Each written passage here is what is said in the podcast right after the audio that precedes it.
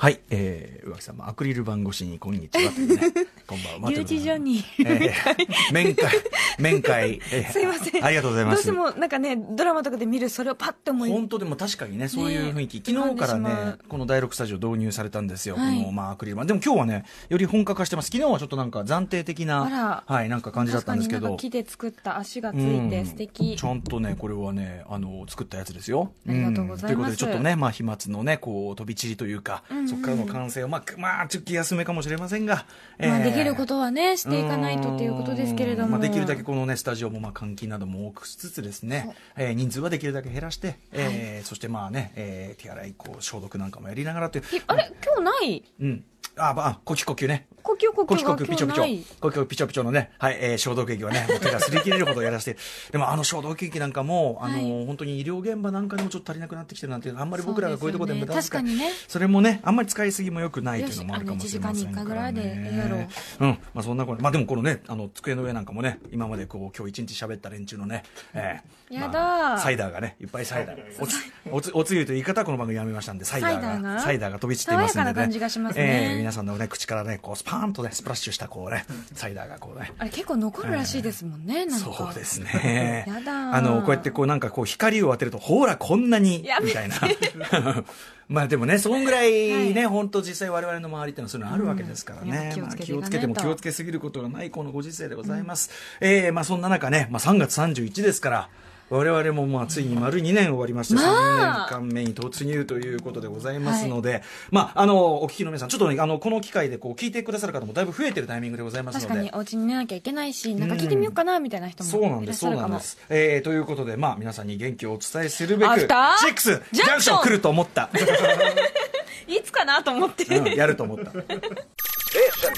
After Six Junction. 3月31日火曜日時刻は6時2分になりました。ラジオでお聞きの方もラジコでお聞きの方もこんばんは。TBS ラジオキーステーションにお送りしているカルチャーキュレーションプログラムアフターシックスジャンクション通称アトロックパーソナリティは私ラップグループライムスターの歌丸です。そして、 火曜日パートナーの宇垣美里です。えーこの番組2018年の4月2日から始まりまして、アフターシックスジャンクション、えー今週で丸2年3年目に突入。えーその間、宇垣さんは非常に立場が変わった。あ、そうですね。かつてはまだね、この2年前はまだ社畜です から。そうですいわゆるよ。シャもう失礼しましたシャチえすいませんええあ、はい、あのもう、シャチとしてへいこらへいこらしておりましたけいれやどいや、もも。うシャチとしてガブーって ね、あっちにガブー、こっちにガブー、コーヒービチャー、こういうことをやっていた。まあまあ、ある意味とっても自由、あの、違い方言と自分のことを拝うん望しておりました。あ、小林豊藩というね、素晴らしいね。は素晴らしい先輩に見守られ、ええ TBS 内のはダーティーザズンと言われるチ ーム、ワイワイルドセブンと言われるチームがいて、そうですねんまあ、その中に日比ちゃんもいたりするわけでいす日か比らね。ちゃんもいるし、山本さんもいます。うんまあでもその、まあ、ひ日比さんのあれじゃないですか、それやっぱりこう、ちょっとはぐれ者気質みたいなところも、ね、小林さんが見込んでということかもしそうれでますせんねしみんなに合っていた班だったと思います。う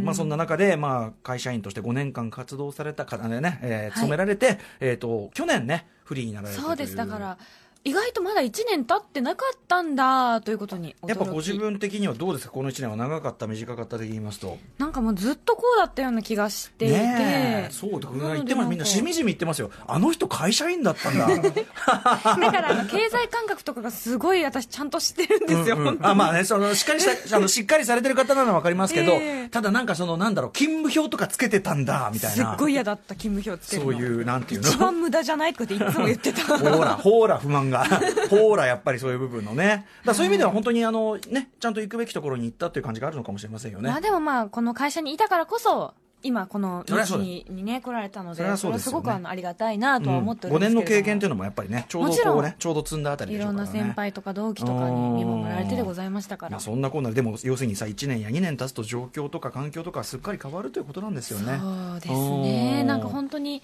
まあ2年前の私だったら今の自分が多分考えられないだろうし、はいんそんなこと言ったらそう一ですね月前のね自分たちに今のこのいや感じみそうたでいなすこよともあ私るじだゃっなていですか2。月の頭うにんドバイ行ってたんですよ、あ本当ですね。うんうん多分あれ最後でしょうねそう行いうけ旅たギリギ旅行リとのかね、はい確かに確かにそういう感じでもあるしはあ、えー、と例えば2月の時にはあのラジオエキスポとかやって人集まるまさにふ確かに不要不急のめちゃ極めみちゃ集まってた不要不急の極みもうねねありがたいことにすごい集まってましたからね、そうですねやってる側だってこれは不要不急ではないかというこの疑念 の疑念とともにですね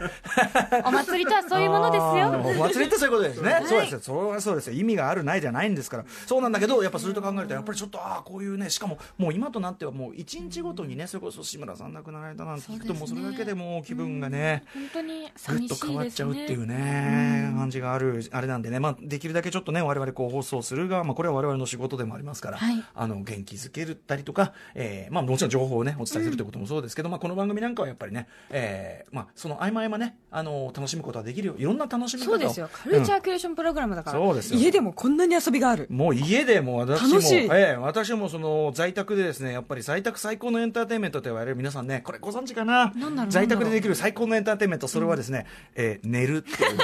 いう。と寝るはもう最高です。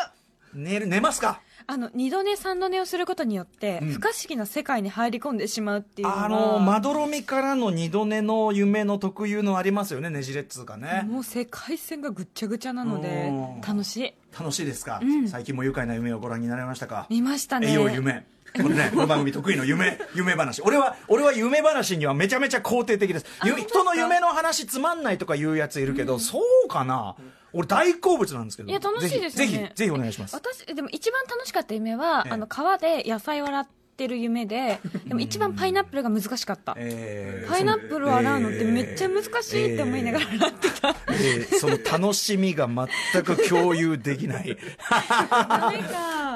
うん、だそんどうえそんなってその現実だってその野菜洗うなんてすごい現実味現実方向はでもいあや、れでですもかすごいいい感じの川で。どんぶらこみたいなキャップ、キャップみたいな感じで歩いて。川で川で野菜洗うなんて本当桃太郎でしか聞いたこと ないですね果物とかねすごいでも楽しかどった。んぶらこですよね楽しかったなとか、あとは何でしょう、飛んでたりとかですね。なんか大きな翼生えて。はい、飛ぶ系の夢ね、はいそれであの植木さんは割ときっちり飛ぶ派僕は割とね地上すれすれ5メートルぐらいとかをふわふわする感じなんですけど私あの飛んだ結果、あのええ煙突の上に取り残すあの降りれなくなっちゃ出ってた降りれなくなる系これありますねあら綺麗どうしようみたいな降りれなくなる系あるよねあれ ねとかさこうなんかこうなんかその建物にね、行くじゃんそうするとさなんかグラグラしてやがって「おいおい」ととか「ここ飛べってか」みたいな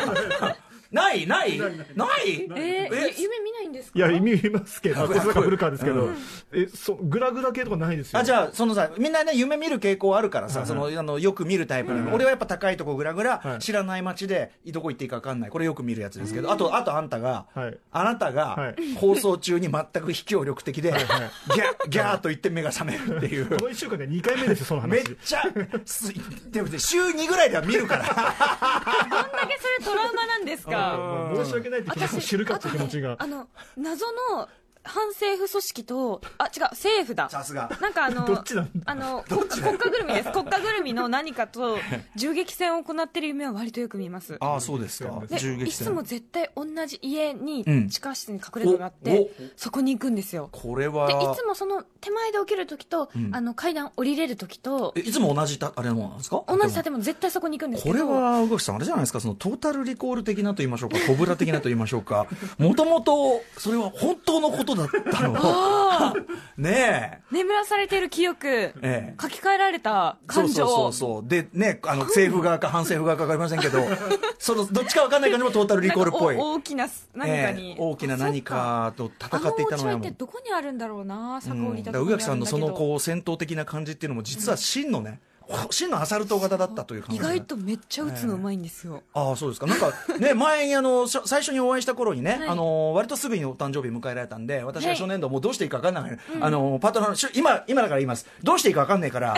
あの、初めて会うそんな若者とかに、どうしていいか分かんないから、もうやけくそでまあ、銃を渡してたわけ です。いやでもチェコチェコでしたあのユーゴスラビアあまのあそうです共産は圏い、のそうです。あの、ス素晴コーらしいピオ、通称スコーピオ。もう、今考えてもすごいベストなチョイスだったと思うんですけど、あの構えの時に、うわ、全然やっぱその、あ、こういうね、銃器系はあんまり、あの、今まであ握られたことないんだなっていう思ったけど、ただね、あの、あ、わかりました、剣道の要領要領ですね、つって。そしたら急にビシッとこう体感が締ま って。だからやっぱ、あれじゃないやっぱ、やってたんじゃね最近一番楽しいのはキックボクシングをしている時ですからあ、それはリアルにですかはいあ、やっそうぱいそうっちの多分毛があるエクササイズで。はあいあ、結構ですね、これはね。何かを蹴りたい、うん。打ちたい、 ええええええ結構なことだと思います。振りたいみたいなええええはいもうゲイン、ゲインというね、これね、やればやるほどね、こう打てば打つほどこう入っていくわけですから。で、そう、すすいません、ちょっと横にいる構成作家はいの野郎の、ええ栄養夢、これを聞いてね。あそうだそうだごめんなさえいえ栄養夢、途栄中養で止め夢ちゃっ。ていよいよね。 ネイキッドバイネキッドアーツ。はい、まあいいやはい。えっと、僕の飛行の夢に関してのパターンで言うと、えっと、急な坂を駆け下りてる時に、足がどんどん追いつかなくなって、転びそうだってなったら、そのまま飛び出したというパタえ、いーンでいじゃないですす。か。ほぼほぼそのパターンです。あーで飛び出して結構高く上がいやるいのやか僕も低いパターンです。低いパターンあのね低いパターンうん人の頭上よりちょい上ぐらいな感あ、でもいい、いいじです。ぐら大いです体ね学校です。学校の廊下で、生徒たちの頭上を、あの、ふわ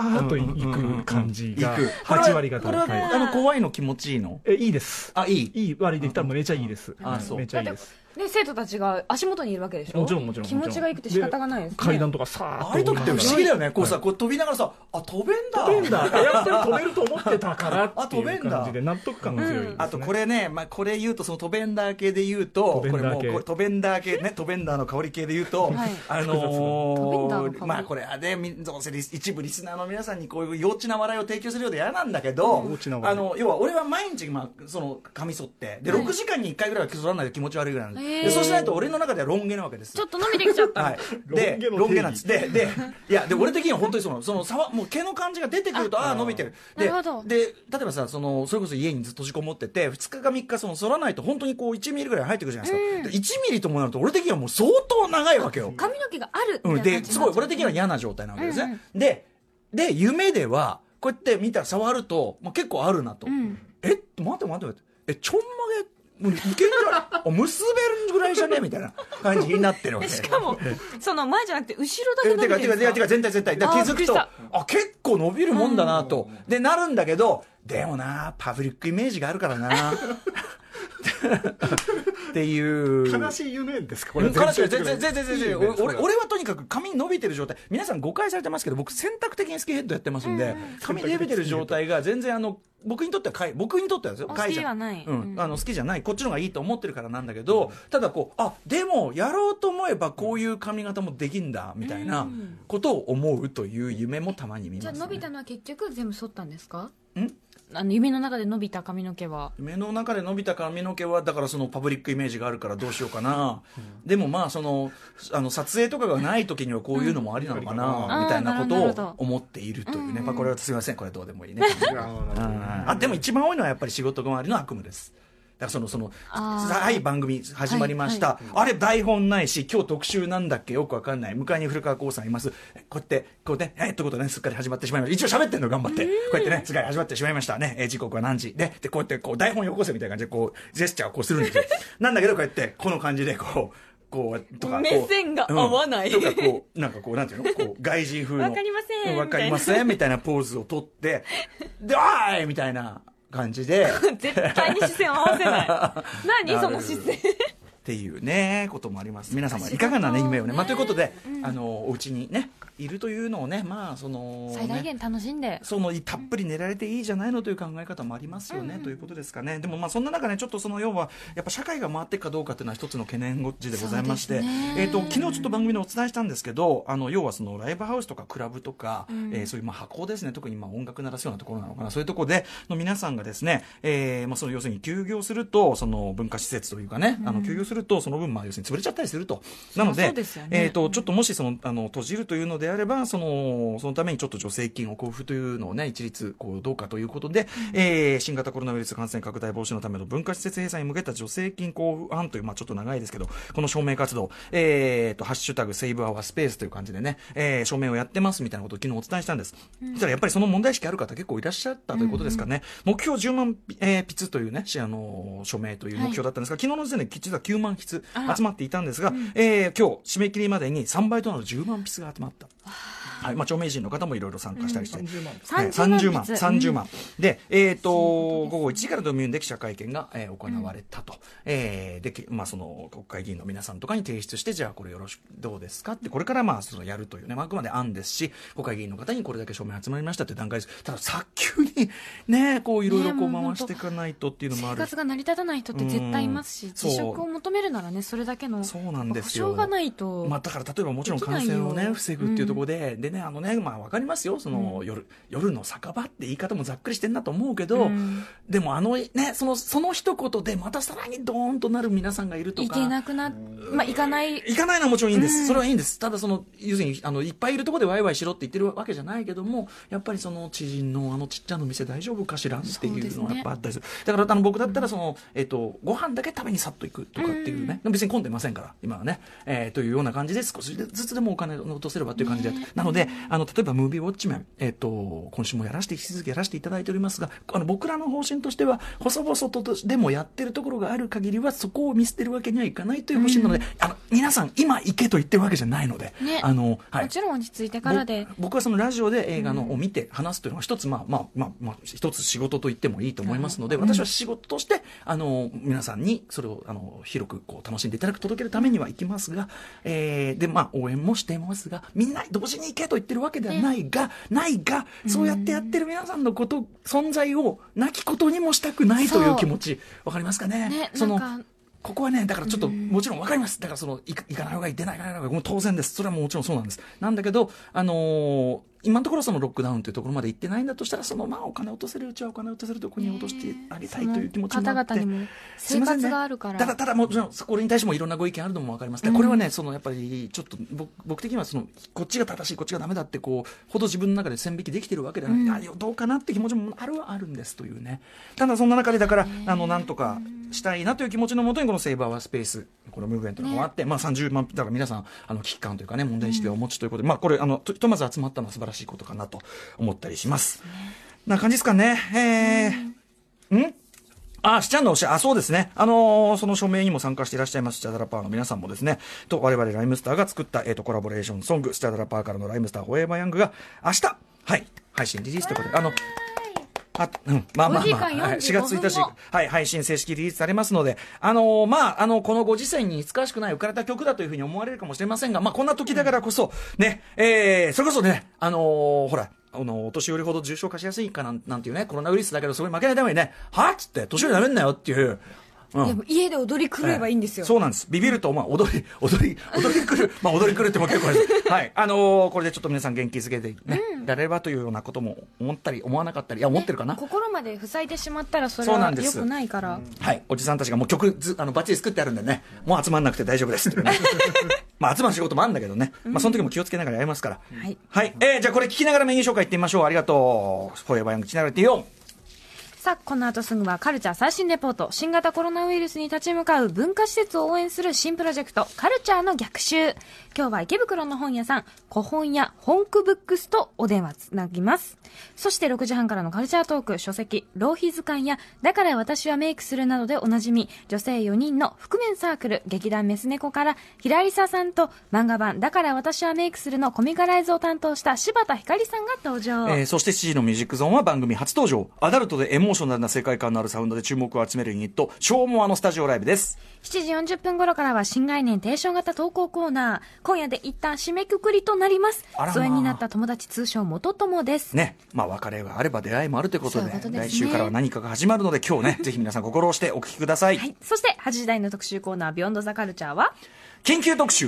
我々は今パンデミックとどう向き合っていくべきか今こそ見るべき世界のパンデミック映画特集ということで、えー新型コロナウイルス拡大、えー感染拡大の影響で外出禁止の外出外出しないでくださいという要請がね、はい禁止というかね外出しないでください、まあ、要請が出される中、あのーこう例えばなんだ配信サイトのさああいうネットフリックスとかああいうの見ると、 Netflix 上位にですね、えー2011年の映画なのにスティーブン・ソーダーバーグの「コンテージョン」とか1980年の映画なのに深作欣二監督「復活の日」とかが上位に来てるわけですこれ何かというとこれ全てウイルスやパンデミックの恐怖を扱った映画なんですね、要するにやっぱ皆さんこのタイミングでああそういえば映画でああいうのがあったということで、まあ、この映画から何かを学ぼうという人が多いんじゃないでしょうか、ということで、えーこうした映画の中には我々が見習うべき行動や逆に絶対に見習ってはいけない振る舞い など現代の我々にも参考になる要素がパパニック映画大体そうですよね人を押し抜けて逃げるやつは大体最初に言うやつ大体死大ぬみた体、いな、ああ、なるみたいなね、ああ、なるみたいなことがありますん で、えーそこで我々、いろんな意味で今見ておくべき、えーパンデミック映画を、ライターの多田投資さん、寺澤ホークさん、そして番組初登場、高橋大安さんという、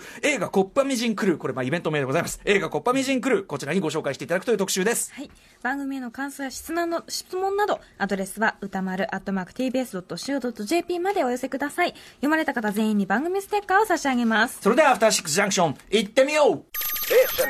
After Six Junction.